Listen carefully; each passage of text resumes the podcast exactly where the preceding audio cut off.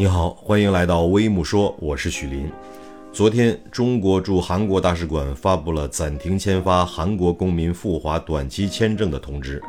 通知指出，根据国内指示，自即日起，中国驻韩国使领馆暂停签发韩国公民赴华访问。最值得注意的是，通知的最后一句话：上述措施将是韩国对华歧视性入境限制措施取消情况再做调整。要知道，我们一直讲究的是人不犯我，我不犯人。谁也没有想到，在我国全面恢复出入境后，对中国游客入境限制最严的不是日本，不是欧洲，也不是美国，而是距离最近的韩国。从去年十二月三十日开始，韩国全面加强对中国入境人员防疫检测手段，制度措施之严，堪称韩国史上最严限制入境令。首先，韩国方面宣布暂停所有中国人来韩短期签证时间，暂定二零二三年一月，到时候再进行延期。这个举措是之前任何国家没有采取过的，实际上将中国游客全部拒之门外。其次，韩国卫生部门决定在中国入境人员进入韩国前后进行两次核酸检测，入境前必须出示核酸阴性报告，落地后则接受一次强制核酸检测。这在其他国家也是完全没有采取过的措施，大部分国家只是要求出示核酸阴性报告，甚至是抗原阴性报告，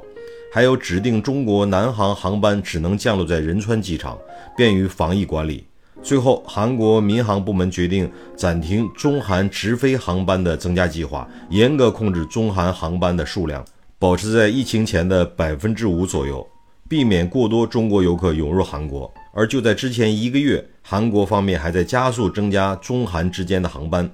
还有韩国网友晒出媒体报道的截图，并表示听说中国到韩国的航班搜索量已经增长了百分之四百，太可怕了，他们千万不要过来。而实际体验往往比官方政策更有歧视性。根据红星新闻的消息，最近有网友在公共平台上发文称，一下飞机就给中国游客发了黄色的牌子，拿在手里还不行，必须挂在脖子上，还要被记者围着拍。还有网友发帖称，中国人入境韩国需要自费检测一次，核酸检测费用是八万韩元，相当于人民币四百三十四元。